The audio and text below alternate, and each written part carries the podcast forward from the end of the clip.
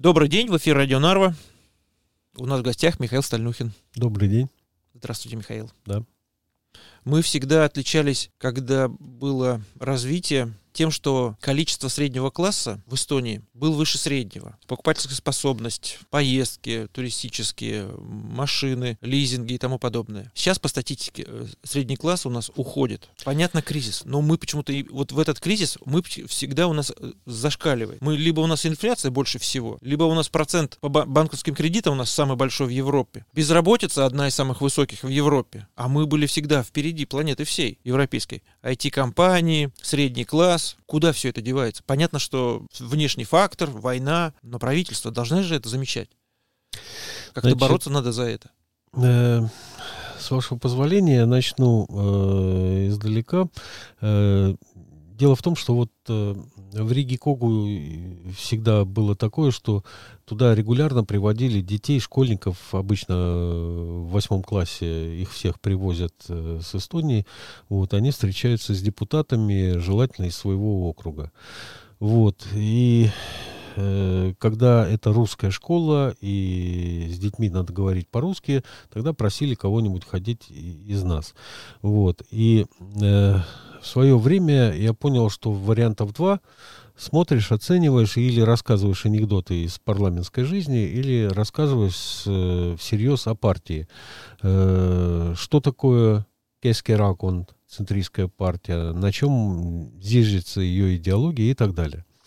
Вот. И я э, уже не раз у вас говорил, что партия, в которой я когда-то состоял, я напомню всем, э, кто нас слушает, что меня исключили из нее год назад, или уже, получается, полтора года, да, вот. Э, она называется центристская по-русски, но э, по-эстонски кескераконд – это от слова кеск, да, центр, середина, это средний класс. То есть фактически это партия среднего класса.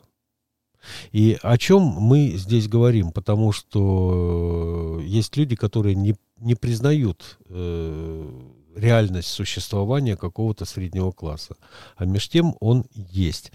Значит, э, первое упоминание о среднем классе было сделано э, в Древней Греции. Кто-то из тогдашних э, драматургов, Еврипид, могу ошибиться, конечно, но, по-моему, это Еврипид был. Вот. Он в одном из своих произведений говорил о богачах, о бедняках и о среднем классе, причем э, в современном переводе там звучит именно слово «класс», вместе средний класс. Э, потом, э, как о гарантии стабильности того или иного государства, ну, города-государства, о среднем классе, о людях, которые не богатые и не бедные, а которые между ними, имея в виду средний класс, э, говорил Аристотель. Он, в частности, полагал, что, конечно, армия нужна, и может произойти такое, что будут только богатые и бедные, а между ними никого не будет. Армия все равно вот этих бедняков приведет в чувство, если что. Но лучше до этого не доводить. И говорил о том, что э, средний класс – это основа стабильности любого общества. Так и есть. Так оно и шло дальше, и пускай люди не выносили вот эту формулировку «средний класс», но все прекрасным образом видели. Вот этот вот, значит, э, понятное дело, не бедняк. Его тщедушное тельце тащит в карете восьмерка лошадей. Он богатый человек. А вот эти вот нищие. Вот они под заборами сидят, э, руки тянут, значит, э, подайте, если ничего не получают, к утру помирают. Вот. А вот эти вот кто? Вот они не богатые. Они э, ткут ткани, они куют доспехи и так далее. Ну, это средневековье то же самое. Кто они такие? они же, ну, не относятся ни к той, ни к другой группе. То есть все всегда прекрасно понимали, что есть вот это вот середина.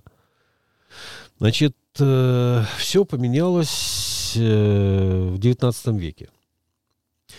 Э, с приходом э, марксизма Карл Маркс э, четко разделил, есть, ну, вот, народился уже капитализм, вот он уже на дворе там и, и бушует вовсю, да, значит, есть класс капиталистов и есть пролетариат.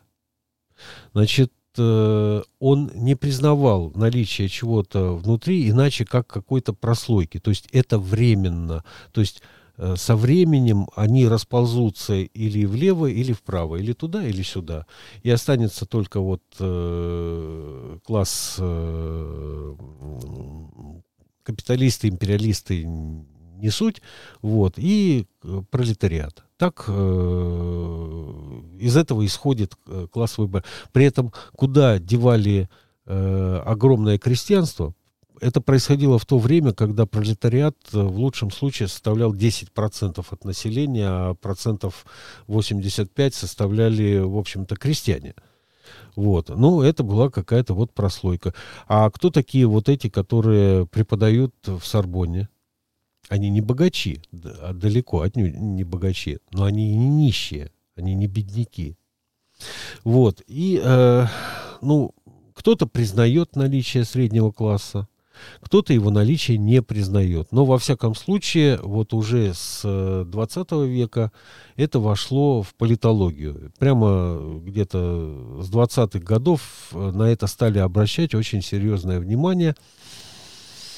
Э, в частности, стали искать критерии. А что такое, как, как определить средний класс? И, ну, есть э, несколько материальных критериев. То есть это ну, объективные критерии. Да? Значит, э, какой-то доход, который позволяет человеку пользоваться вот этим, этим, этим. Э, то есть какие-то блага, которые общество на своем том или ином этапе развития может тебе предложить, вот ты можешь этим воспользоваться. Значит, виллу себе где-то на островах Карибском э, море, да, ты не построишь и остров не купишь. Но купить э, дачу под городом недалеко. Rolls-Royce ты не купишь, но вот этот вот автомобильчик, личное средство передвижения, уже можешь себе позволить. Вот, то есть э, э, доступ вот э, к современным удобствам, к современным э, способам истратить деньги. А для этого нужны деньги. Для этого ну, нужен какой-то доход. Давайте попробуем определить, а в каких рамках это происходит.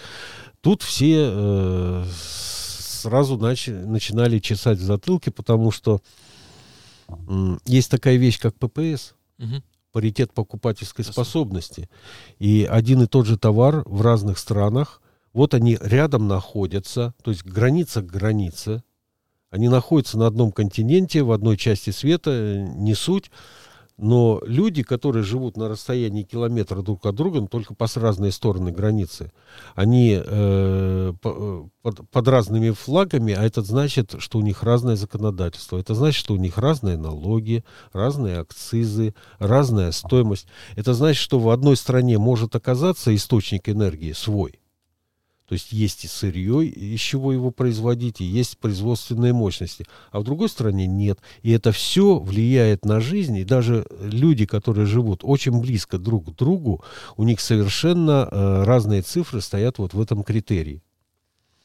И в результате получается, что даже бессмысленно на эту тему говорить. В результате оказывается, что к среднему классу, например, в Китае может относиться человек, который имеет возможность потратить на себя 20 долларов в день. 600 в месяц. А в соседней Индии уже с 10 долларов в день начинается вот это. А в Соединенных Штатах надо чистыми после уплаты всех налогов э, минимум 60 тысяч в год зарабатывать, чтобы иметь доступ к тем же самым вещам абсолютно. Вот. Э, плюс к этому есть еще такие вещи, э, которые нам всем нужны, но в разных странах эта система строится по-разному. Например, доступ к медицине и к образованию. Ну, там дальше идет доступ э, к культуре и все такое. Вот. Но как это сравнивать, если в одной стране все оплачивается государством, а в другом так, перелом тебе еще бесплатно там закипсуют, но лечение там чуть, чуть что э, посерьезнее, значит, придется платить самому. Вот. Или э, выплачивать страховку, что то же самое. Просто ты не болея, все время чего-то платишь, платишь и платишь. Вот. Поэтому из-за того, что нет вот этого вот единого критерия, э, некоторые э, отрицают наличие среднего класса как такового. То есть есть такие умники, ну, как обычно, малолетние дебилы, скажем так, которые считают, что в Китае и в Соединенных Штатах, и в Индии, и в России, и в Эстонии может и должен быть какой-то единый критерий, который э, вот у всех одинаковый. И тогда мы можем сказать, что вот это средний класс э, по меркам вот всего мира. Так не бывает. Ну, не бывает так. Есть э, один субъективный критерий это личное убеждение человека в том, что он принадлежит к среднему классу. Потому что очень частая ситуация – это когда человек по всем показателям является представителем в своей стране среднего класса, но он с этим не согласен, он считает себя э, или слишком бедным, или чересчур богатым для среднего класса. Он не понимает, к чему он относится. Это субъективно. А бывает такое, что при общей бедности человек все-таки считает себя принадлежащим к среднему классу, и это тоже вот именно вот это вот среднее убеждение. Значит, э, партия, с которой я начал э, сегодняшний разговор, э, она ставила своей задачей увеличение вот этой вот прослойки в обществе, именно среднего класса. А для этого нужны очень конкретные меры – то есть вы э, ориентируетесь после этого не на владельцев э, газет телевидения, не на владельцев крупных фирм. Вам надо ориентироваться на интересы тех людей, которые в обществе составляют большинство. И в какое-то время действительно средний класс мы приближались к тому, что э, вот-вот э, могли бы войти в список 40 стран, которые вот э, в вершине, которые по ППС, паритету покупательской способности э, показывают отличный результат э, в своей стране по среднему классу. Ну, и, насколько я помню, раньше такой страной была Австралия. Я не знаю, как там сейчас дела обстоят, но было время, когда у них было э, под маркой среднего класса числилось э, примерно 70% населения. Вот. Э, но опять-таки, вам надо создавать вот это ППС, э, вам э, надо следить за тем, чтобы не, деньги не обесценивались, чтобы на них можно было приобрести больше товаров, услуг, получить большую надежность э, в плане будущего, то есть обеспеченность будущего, чтобы человека э, не, брош, не бросало в дрожь при мысли о пенсии, которая нищенская, и при которой у него вся она будет уходить на коммуналку там, и на лекарства. Вот. Но в какой-то момент э, произошло, ну, я не знаю, это трагическое событие, для всей Эстонии, не только для партии, партия перестала на, на, на, на, об этом вообще думать и задумываться. То есть фактически потеряла своего избирателя и потеряла свою э, идеологическую сущность, просто выкинул ее на обочину. Принялась маневрировать с единственной целью добиться э, участия в правительстве любой ценой. И э, вот эти маленькие-маленькие там, значит, вот этот акцизик мы не будем поднимать, а вот здесь вот мы увеличим э, э, государственную субсидию на бесплатное питание школьников, а вот здесь вот мы в медицине, значит, начнем платить не с пятого дня, а там а с третьего или со второго и так далее. Вот эти вот маленькие шажки, но вопрос принадлежности к среднему классу решается не вот этими микроскопическими шагами, а э, большими реальными изменениями. Например, э, контролем над э, банковской ставкой. Например, заботой о том, чем должны были бы заниматься напрямую профсоюзу, профсоюзы, но раз они этим не занимаются, ну, занятость населения – безработица. Образование. Э, образование именно в том плане, как, э, как, как необходимость, э, в каком видят те люди, которые ему подлежат. То есть, ну ладно, дети там, они не способны этого решить, но их родители. Но это даже не, не суть. Потерялся вот этот вот настрой потерялся настрой. Но в то же время э, стало ясно правящей верхушке, что в принципе это и не нужно. То есть сейчас такая сфера вот этой вот э, информации, и так она работает, что можно доказать, что белое это черное, а черное это белое вообще вот просто по щелчку пальцев фактически. Тогда зачем реально вот это вот работать? Тем более, что деньги-то на выборы мы получим все равно от э, тех, кто наверху, от тех, у кого они есть эти деньги. Вот. И так мы пришли вот к такой ситуации, что э, ростом среднего класса никто не озабочен. И естественно, что с ухудшением э, условий кредитования – с понижением э, стоимости денег средний класс будет убывать. Он будет убывать, люди будут переходить э, в более низшую страту, и ничего с этим поделать, в общем-то, нельзя. Вот. Э, э, жаль, что так оно получается. Ведь они понимают на самом деле. Э, нет, не понимают. Э, наш эстонский государственный банк сказал, что у Эстонии будет третий год подряд снижение экономики. Но в любом случае подъем экономики идет только в том случае, если идет подъем материального состояния населения. Да, конечно.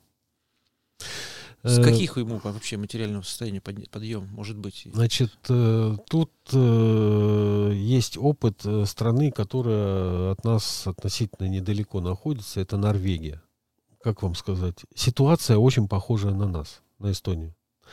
Э, была себе, жила себе страна небогатая вообще, по евро... даже близко небогатая по европейским меркам.